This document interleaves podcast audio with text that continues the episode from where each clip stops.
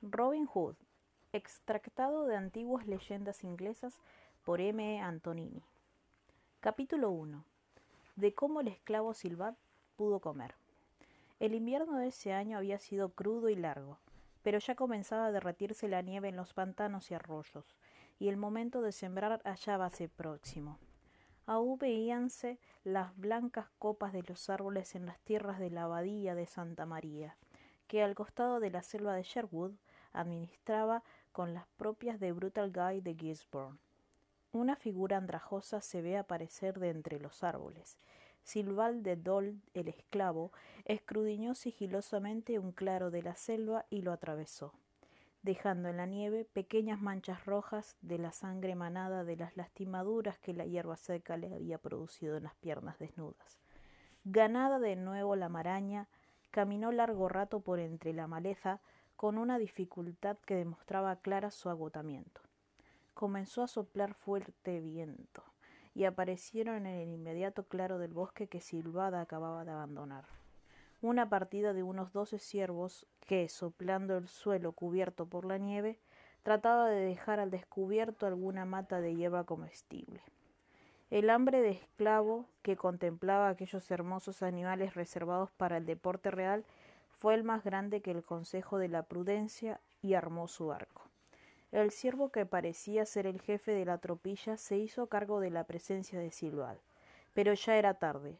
La destreza del esclavo dio en tierra con él y los demás, asustados, huyeron. Se lanzó Silvad sobre su presa y al verla caer, llegado a ella, desnudó su cuchillo de monte y con hábiles cuanto febriles movimientos sacó un pedazo de cuero del lomo del animal, dejando en descubierto la carne viva, aún caliente.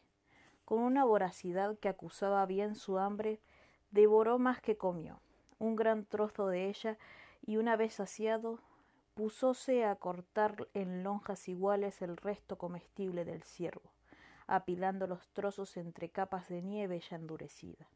De repente, la sombra de un hombre se proyectó en el suelo.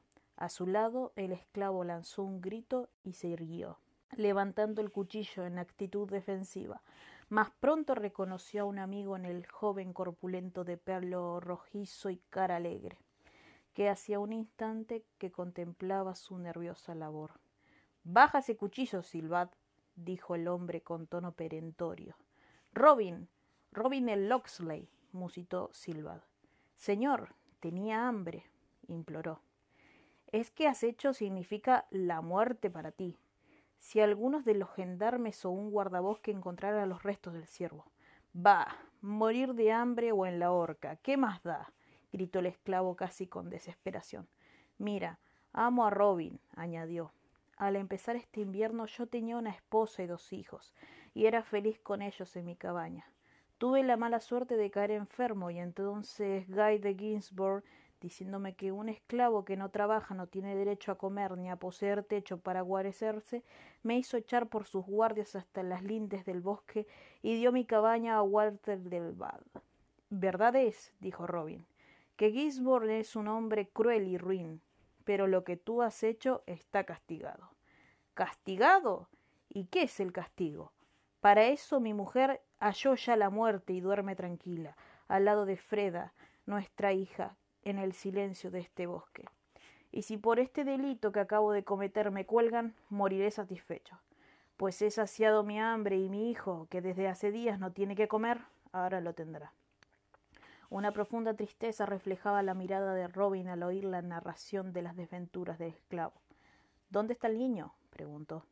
Allí, dijo Silvad, señalando hacia un viejo olmo, en un hueco de cuyo tronco ya seco se encontraba el chico envuelto en jirones de trapo. ¿Y piensas hallar refugio seguro y permanente en el bosque? preguntó Robin.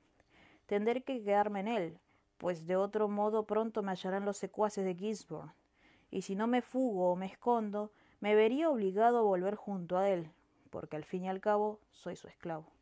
Eso significaría latigazos y el trabajo brutal a que me ha estado sometiendo hasta ahora, premiado al final de la jornada con más latigazos. Que para eso soy torpe y no tengo derecho a nada. Me llaman poca cosa. Pero yo le digo a usted, y aquí su voz se hizo fuerte, que no hay justicia para nosotros, los sajones, bajo la dominación de estos perros normandos. Tienes razón, contestó Robin. Pero por ahora trae a tu hijo y vente conmigo a mi casa. Después veremos qué podemos hacer de ti.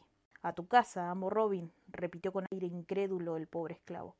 Pero yo maté a un siervo del rey. Una sonrisa apareció en los labios de Robin Hood y tranquilizó a Silvad. Bah, yo también andaba por aquí y bien pude haber tirado un par de flechas. Y reiterando con energía la invitación, repitió. Bueno, basta de conversación.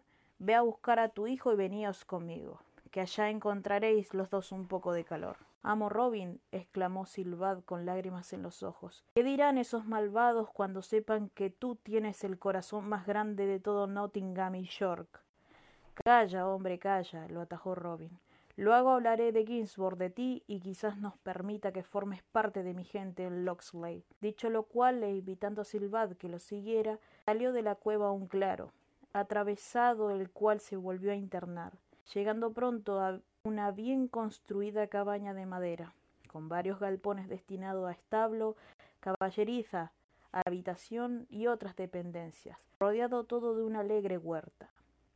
En esa casa vivía Robin desde la muerte de su padre. Este era un hombre libre que poseía una extensión de doscientos acres, más o menos cuatro mil ochocientas varas cuadradas. Debajo de la abadía de Santa María, el abuelo en la época de Enrique I las había recibido en usufructo, pero dejando la propiedad de la abadía. Con ese pretexto, al morir el padre de Robin, Guy de Ginsburg trató de apoderarse de ellas para pasarlas a la administración de la bahía junto con las demás tierras de esa comunidad que él manejaba. Pero se encontró con la resistencia de Robin y las cosas quedaron como estaban. Dejando las profundas huellas en la nieve, Robin Hood y detrás de él Silvad y su hijo, un niño de unos diez años de edad, atérido de frío y pasado de hambre, llegaron a la cabaña del primero. Pocas horas después, Herberto, uno de los guardabosques de Ginsburg, vio las huellas de largos pasos que reconoció como de Robin, por lo que no paró mientes en ellas. Pero detrás había otras que le llamaron la atención. Una de ellas pertenecía a un niño, y la otra había dejado a su lado, en cada paso, una pequeña mancha de sangre. Oh, se dijo, aquí ha habido un asesinato. Y cuando se internó en el bosque y halló la nieve removida, las flechas que mataron al ciervo, la osamenta de éste y la carne que Silvada había metido entre la nieve, ya no dudó sobre lo que había pasado en la espesura. Ajá, comentó con cierta fruición. El amo y el esclavo salen juntos de caza. Hermosa noticia para Guy de Ginsburg, que podrá obtener así las tierras de Robin Hood, y que a mi su portador me valdrá el ser nombrado alguacil. Cargó con el esqueleto del ciervo y marchó hacia Frosse Grange que así se llamaba la vivienda de Ginsburg, situada en el bajo del camino que corre desde la abadía de Santa María hasta Newark. Era todo un castillo la casa donde Guy vivía y desde la cual gobernaba en las tierras de la abadía, en virtud que el abad, padre Hugo, así lo había dispuesto ya en vida de Enrique Curtmantle. Herberto entró en el hall del castillo de Guy, llevando sobre sus espaldas los restos del ciervo. En ese momento el amo se calentaba las manos al calor de la estufa, cuya leña ardía alegremente en un rincón del dilatado aposento que el fuego hacía confortable. El guardabosque se acercó a él y puso ante sus pies el cuerpo del animal. ¿Qué significa esto? rugió Guy. ¿Quién ha estado comiendo de él? ¿Por qué no está entero? Porque Robin de Loxley se ha comido lo que falta, informó el guardabosque. ¡Ah! gritó con la cara descompuesta por la ira Guy de Ginsburg. Lo juro por los dientes de San Pedro que esta vez será arrestado. ¿Tienes pruebas suficientes? ¿Pruebas suficientes?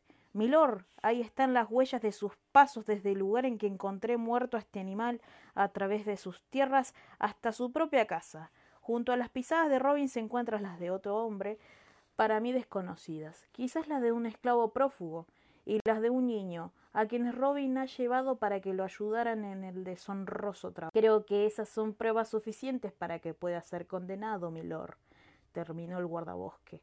Sí, y para siempre, rugió Ginsburg. Son pruebas suficientes como para arrancarle las tierras de la abadía y obligarlo a cortarse una mano por sí mismo. Obtendremos además el permiso del padre Hugo para sacarle los ojos. Ese cazador sajón nos ha provocado demasiado. ¿No es así, Herberto? Así es, señor. Y si no os oponéis, yo seré alguacil. Eso lo resolverá el padre Hugo. Yo le diré que fuiste tú quien trajo tan gratas noticias y seguramente él te recompensará bien. Ahora vete. Y mientras yo tomo mis armas, mándame a doce hombres equipados y prepárame mi caballo blanco. Te garantizo que al amanecer las tierras de Loxley ya no tendrán propietario. Vamos, Herberto, que tu puesto de alguacil te está esperando. Guy de Ginsburg se colocó la armadura mientras Herberto disponía lo, lo ordenado por su señor. Una hora más tarde de ponerse el sol, la tropa partía de Grange en dirección a las codiciadas tierras de Loxley. Fue dificultosa la marcha de estos hombres con sus atavios de guerra, a través de pantanos formados por la nieve, que el viento de una tarde gris y sombría iba derritiendo ante su paso. Una escena muy, una escena muy distinta se presentaba en el interior de la cabaña de Robin Hood. En un rincón, junto al fuego, el hijo de Silvad se había quedado dormido, después de una comida como no había hecho desde hace mucho tiempo. Su padre, en iguales condiciones de satisfacción física y tranquila el alma, velaba el sueño del niño.